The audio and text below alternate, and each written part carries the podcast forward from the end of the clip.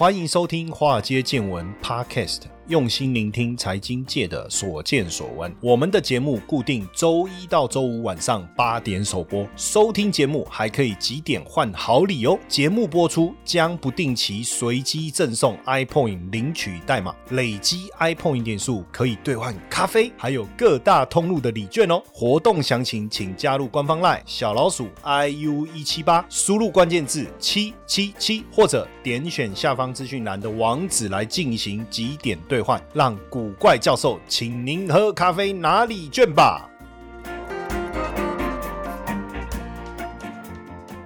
股票市场千奇百怪，见怪不怪。大家好，我是古怪教授谢承彦啊，非常知名的价值投资大师啊，葛拉汉啊，其实在今年八月底就发表了对美国股市的悲观的看法。现在看起来，他的预测啊是相当相当的精准哈，因为他警告投资人说，不要被当时股市的反弹呐给迷惑了哈。他认为美股啊会这个超级泡沫的破灭，还会有一轮更大的一个修正哦，包括科技。股可能股价都还要在大幅度的一个下跌，那当时在反弹的时候，其实当然大部分的人是对于这样的一个预测是不以为然哦，那甚至嗤之以鼻哦。那现在看起来哇，太惊人了哈，太惊人了。那它是。非常少数成功预言了日本一九八九年股市崩盘哦，两千年网络泡沫跟二零零八年次贷危机的这个投资大师哈，其实他在今年年初的时候就有提到哈，这个很多国家股市的超级泡沫已经严重偏离了这个常态估值的水准。那他也提出了房市的泡沫危机、股市的泡沫危机跟债市的泡沫危机哈。那现在看起来，他 当时真的是忠言逆耳啊哈，公开力唔行哦，起码惊。那么细啊，对不对？哦，那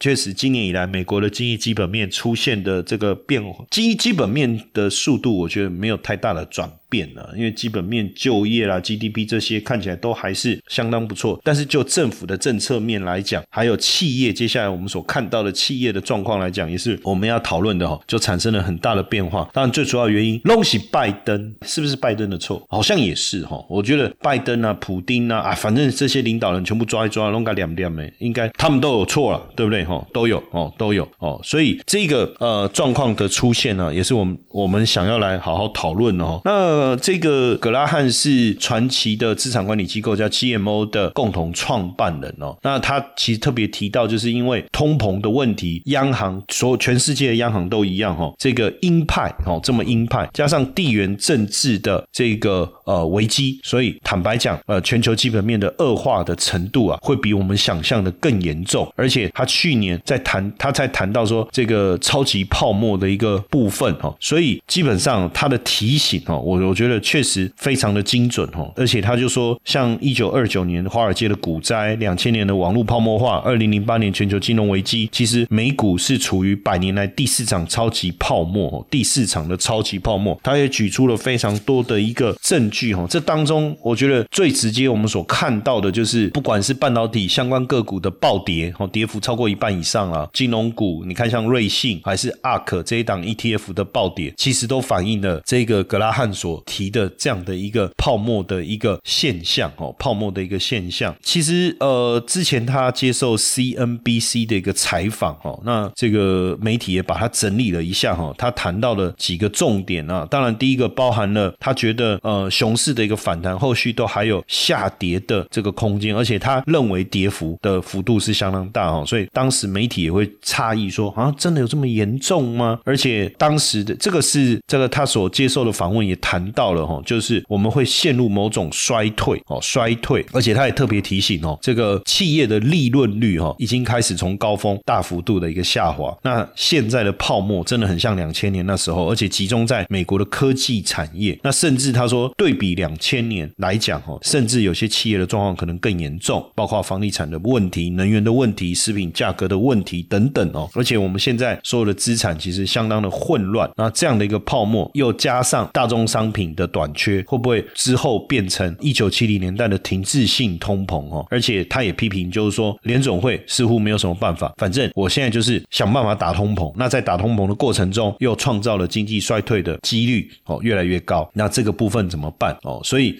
当通膨成为长期的问题的时候，企业的低本益比就会成成为常态哦。企业的每低本益比就会成为常态。所以全球的经济什么时候会回升哦？联总会的观察，过去五十年年人类大型疫情之后，经济都会掉三个百分点，而且连续五年。所以明年的经济成长率，不要说成长率喽，可能是衰退哦。哦，对不对？所以基本上，你看，光是欧洲，因为俄乌战争，天然气价格就涨了好几倍哦。那法国没有汽油可以用，那欧洲的经济呢，甚至大幅度的一个下滑哈。这个些的冲击都还会持续哈，都还会持续。所以，呃，联总会二零二零年的一个报告就讲说，过去五十年呢，人人类的大型疫情每一次都是当年造成当时的经济掉百分之三，而且呢，后面连续五年经济都下。滑，所以如果照这样下去，今年可能只是第一年呢，那后面可能还会有第二年，还会有什么第三年哦，是不是？那。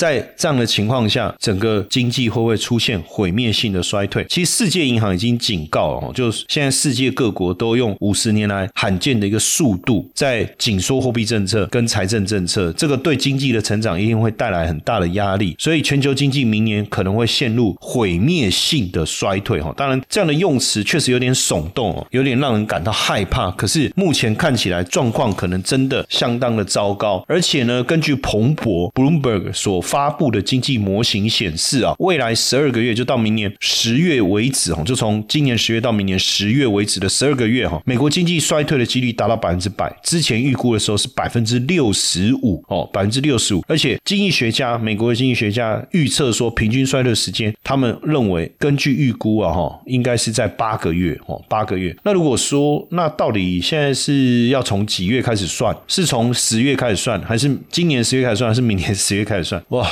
就就从看哪一个月开始衰退，然后我们就抓八个月，就这样哦。这个问题就很严重哦，问题很严重。那世界银行其实它谈到的内容是说，世界各国正以五十年来仅见的速度同步回收货币及财政支持政策，所以对经济成长带来压力。那未来几个月利率一定会提升到相当高的一个水准，去重创金融市场，所以明年的经济一定会陷入毁灭性的衰退。那明年的经济即便哦，即便只是受到小幅度。的的冲击还是会陷入衰退。那全球的经济成长率明年只会放缓到剩百分之零点五。哇，这这这这么加加败哦！而且明年的这个利率可能会全球的这个明年的货币利率的政策可能会拉到百分之六。哈，那其实也不止世界银行，像 IMF 哦也特别警告说，最糟糕的情况还没有到来。当然，最主要还是俄罗斯入侵乌克兰哦，推高了能源跟物品的价格。你看，不止石油，还有天然气，还有有几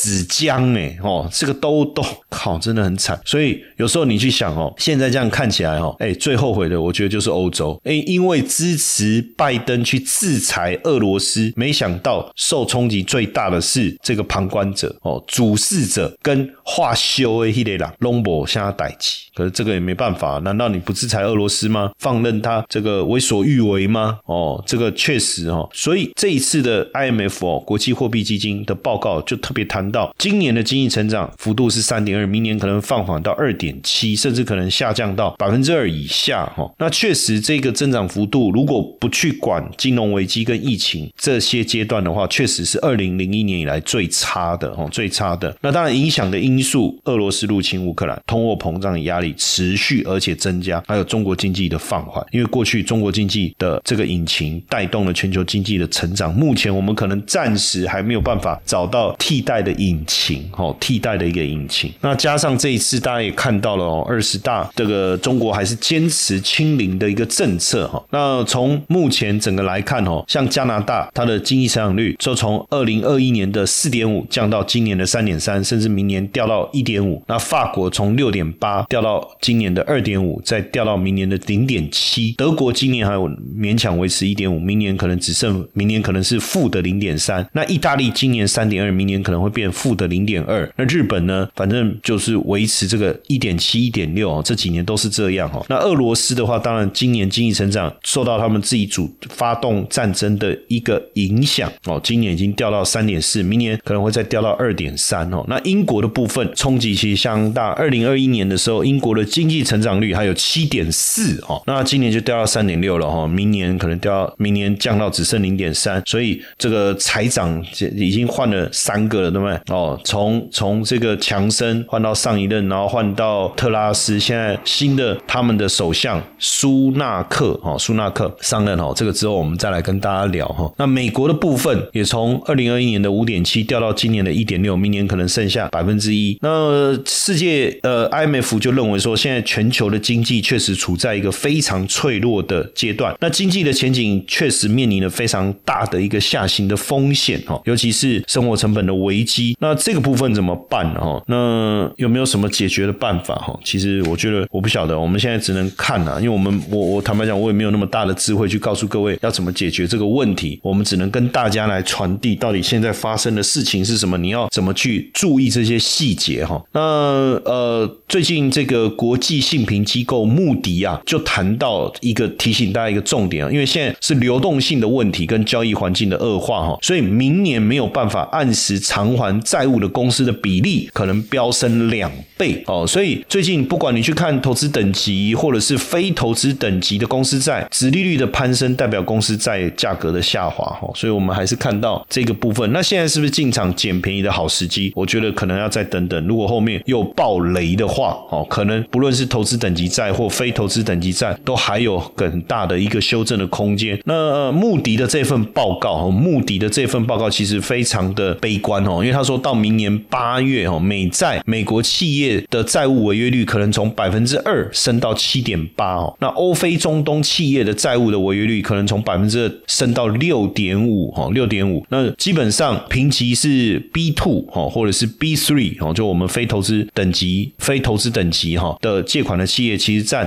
投资级、投机级啊，不是投资级，投机级的公司的百分之六十五，这个就要特别注意了哈，这些都可能会是未来暴雷的标的哈，所以现在尤其是非投资等级哈，就过去我们所谓的高收益债也好，或是乐色债也好，短线上啊，可能还是先避开吧，哈，先避开。高通膨环境下，数字货币也能成为稳健收益的投资工具哦。必走足三堂课，学会翻倍数字货币，免费课程限额三十名，立刻加入古怪教授赖好友小老鼠 i u 一七八，输入 b c w，立即取得报名资讯哦。那基本上，其实你可以看到，今年已经有很多的大型的零售业啊，开始出现问题，包括呃，玩具反斗城哦，已经之前就预估了嘛，说很多小企业或连锁店会出现倒闭潮哦，会出现倒闭潮。那消费者需求的下降啊，从 UA 到 Best Buy 哦，到这个 Daker 哦，Stanley Black Day and Daker 这些零售商跟品牌也都发出悲观的呃这个前景哦。基本上，我不晓得到今年。今今年秋天到底状况如何？因为当时他们认为今年秋天大概有六成的小型企业零售商有倒闭的一个风险哦，所以像沃尔玛的财报其实公布并不好，而且呃也是也开始进行裁员哦。那现在当然不止这个小型企业，连大型连锁企业也开始吃不消了哈，开始吃不消。呃，这个是一个呃很明显的一个状况哦。那虽然说目前看起来奢侈品的消费还没有受到打击，但是呢，其实等。到高阶客户的消费开始缩水的时候，哦，肯定会受到比较大的一个影响，哦。那呃，零售需求现在降幅最大的哈，就是比如说邮购、网络购买的这些产品哦，这个冲击都非常大。就是我们所谓的呃非必要消费，哦，像你说什么笔电啊、手机啊这些，哎，能不买就不买，饭不能不吃啊，衣服不一定要换新的嘛，鞋子不一定要换新的嘛，对不对？娱乐也不一定要做嘛，哈。所以这个经济的阴霾啊，华尔街已经开始吹。吹裁员风了哈。从九月以来，包括富国银行、高盛、花旗跟瑞信都已经陆陆续续有裁员的消息哈。富国银行也跟爱荷华州劳工部通报，要计划裁员三十六名员工。那终止雇佣日是到今年年底哈。那累计的裁员的数量是持续在在攀升哦。富国是美国第二大哦，就 Wells Fargo 哈，是美国第二大房贷银行哦，第二大的房贷银行哦，还有包括高盛哦，高盛每年其实都会裁一到五趴的员工啊，视为这个年度考核的标准的一个部分啊，这个也没什么。但是因为疫情期间他们有暂停裁撤哦，现在恢复这个做法，当然也会被大家放大来解读哈，放大来解读。那花旗也是哈，花旗九月初就宣布房贷部门要小幅裁员哦，那瑞信当然它的问题很大，所以裁员的人数哦高达五千人哦，所以近年裁员的情况，包括摩根大通，其实六月就开始大概。呃，有一千个工作职务被大幅度的调整哦。那像飞利浦哈，荷兰医疗设备制造商飞利浦，今年也宣布要组织重整，裁员四千名员工，来降低这个营运支出，来跟提升公司的一个业绩哦。那所以今年的圣诞节可不可以讲直接躺平？这个旺季直接躺平？你看通膨的问题，联准会的暴力升息，其实民众的消费需求其实肯定是压抑的。加上现阶段整个科技产品的库存哦是持续的升高哦，那。刚才我所所谓所说的这个裁员，这些都不是危言耸听哦。哦，我我不是用猜的，我是直接把已经公告出来的讯息跟大家分享。所以你要有心理准备啊，你要有心理准备啊。哈，那像这个平常这个下午哈，像台北市最大的三 C 聚落光华商场，其实都会看到一些购物人潮哈。那当然，随着这个远距过去远距上班上课。带动的需求现在没有了哦，所以现阶段人潮大概都很难看到了哈。那过去的什么五倍券的红利啊，这些大概都没有了哈。所以 PC 产业哦冲击很大哈。那当然你对整个上游下游的影响都会有哦，都会有。所以整个痛苦的状况肯定会持持续的攀升哦，肯定会持续的的攀升哦。所以像宏基董事长就讲，PC 产业最糟的时刻还没到，即便明年触底，也不代表。不要犯。企业要要设想最坏的情况，要提防资金断裂。那 Garner 哈也也统计哈，就是研调机构了。Garner 今年第三季全球 PC 出货量是六千八百万台，比去年同期八千四百五十万台缩水十九点五帕哈，十九点五帕哦，创了二十年来最大的一个减幅哦哦，包括联想、惠普跟 Dell 衰退的幅度都出现双位数。那第四季的需求呢，会不会维持低档？应肯定是嘛，对不对？那大环境的利空啊，说真的，一时半刻不可能消化完毕哦，不可能消化完毕了哦，所以大家都在想办法。那你看大摩在裁员嘛，对不对？哦，我们刚才讲啊，然后微软也裁员超过数百人，包括影响这一波裁员大概应该在一千人左右了哈。那影响的部门包含了 Xbox 啊、H 啊哦这些。那 Xbox 不是卖的不错吗？哦，它之前我还看我自己，我自己也有买一台哈，在那时候疫情的时候，金价熊被 K 笑，我们在被冲起来也买了一。台 S bus 后来也没在玩，对不对？那微软也公布第四季它的财报，发现整个成长力道哦也大幅度的一个缩减哦。那现阶段当然细股呢开始这个持续的一个裁员哦。说实在的，呃，花招确实蛮多的啦，哈，比如说像 Meta 啦、Google 啦、亚马逊呐，哦，他们没有裁员，哦，他们没有裁员，他们都说冻结人事啊、业务重组啊、内部转职啊，像 Meta 就开了一个三十天的名单，就是说，呃，因为你们绩效的状况比较不好，一个他就说，嗯，你要更努力啊，你要达到公司的标准啊，要不然你就走人呐，哦，甚至就说，呃，那你要不要换部门？啊，如果你找不到你合适的部门，你干脆就这个你可以自己离职哈，那 Google 哦，也也开始整合部门，然后开始裁员。九月中的时候呢，Google Call Conference 的大会，他们的 CEO 哦就特别表示说，面对经济的不确定性啊，还有广广告收入放缓啊，那希望公司的效率能够再提高哦，所以员工人数激增了，效率更慢了。哦，所以是不是应该来部门重整呢？那这百分之二十讲了以后，后续的这其实就已经敲响了裁员的警钟了哈。那很多的专案他把它砍掉了哦。那过去一些一些所谓的孵化平台，他们也开始做了很多的调整哦。所以这个是一个很明显哦。那包括招聘狂魔的亚马逊哦，也开始冻结人事跟关闭他们的专案，样样来。那亚马逊第二季就裁员了十万人，第二季就裁员了十万。人哦。特别提醒大家，看起来你说，哎，可是它呢今年零售营收的增长率连续两季都达到百分之七啊。可是问题是，去年跟前年都是二十到四十趴的增长，那所以营收增长的力道大幅度的下滑，可是成本却在大幅度的一个增加哦，所以也让他们开始大幅度的调整人事哦。所以即便没有大规模的裁员哦，那大家也放缓了招聘的脚步，或是冻结人事哦。那未来如果这些巨头表现不不好，会不会还有更大的风暴？哈，可是对对民众来讲，哈，这样的一个裁员潮，实际上会不会让大家已经感到疲累了？哈，就疲劳了？什么意思呢？经济萧条来啊！反正来就来啊，对不对？很多年轻人就说来啊，来就来啊。你看疫情，对不对？搞了那么长的时间，后面有什么供应链的危机，又劳动力短缺，接下来俄乌战争，一个接一个的打击，反而让大家开始疲劳了哈。也就是说，我们对面对这些经济危机已经精疲力尽了，所以我们已经没有心思再去为这些经济危机做准备，或是无力。现在调查，就美国有三十一趴的人还没有为衰退做准备，也没有采取任何的财务。措施哦，就确实啊，因为当你持续面对了这些压力来源的时候哦，其实能做的事情有什么？从一九四五年战后婴儿潮以世代，其实经历了十二次的衰退，十二次啊，十二次。从一九四五年以来，最近当然是零七年、零八年金融海啸嘛，哈，两那再来二零二零年的新冠危机，这个其实确实相当的严重，所以很多人会觉得说，哎，算了，与其锱铢必较啊，不如活在当下，反正你永远不知道下一次什么时候会来，再来搞一次大萧条。对不对？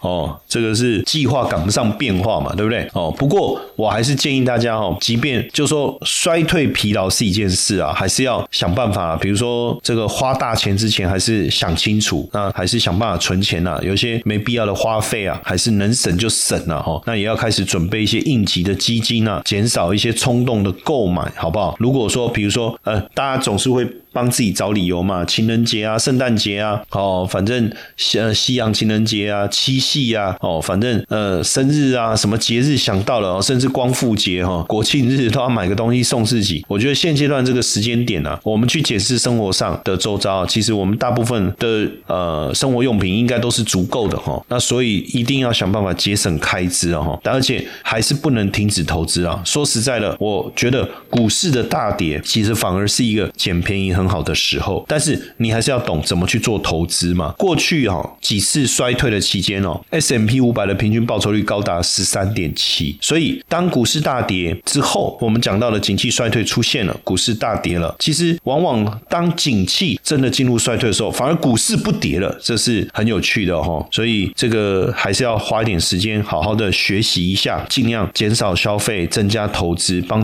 甚至帮自己开拓一些收入的一个来源哦。那经济的恶化，当然也影响了拜登其中选举的一个结果。以目前来看，这个民调呢已经开始恶化了哈。这个未来经济衰退的状况呢，已经影响了民主党其中的一个选举哈。那而且这个民调的结果哈，其实大家普遍对美国现在的这个状况啊，是相当的不满哦，相当的不满。而且悲观的这个比重哦，就百分之七十的选民是不满美国发展的方向哦，比二零一八年其中选举的百。百分之五十八的数据来得更高哦，来得更高，所以呃，而且这个超过七成的选民也认为美国的未来危在旦夕哈，那也对于这个这个政治感到悲观哦，感到悲观，所以以目前来看，民主党的民调哦已经落后共和党哦，共和党现在已经领先了百分之四哦，这是一件这个就是一个对拜登来讲是一个考验。那我最近在看拜登受访的时候，他就呼吁说，你们一定要投我。们民主党啊，让我们有更多的席次啊，我才能够针对我们想要发展的一些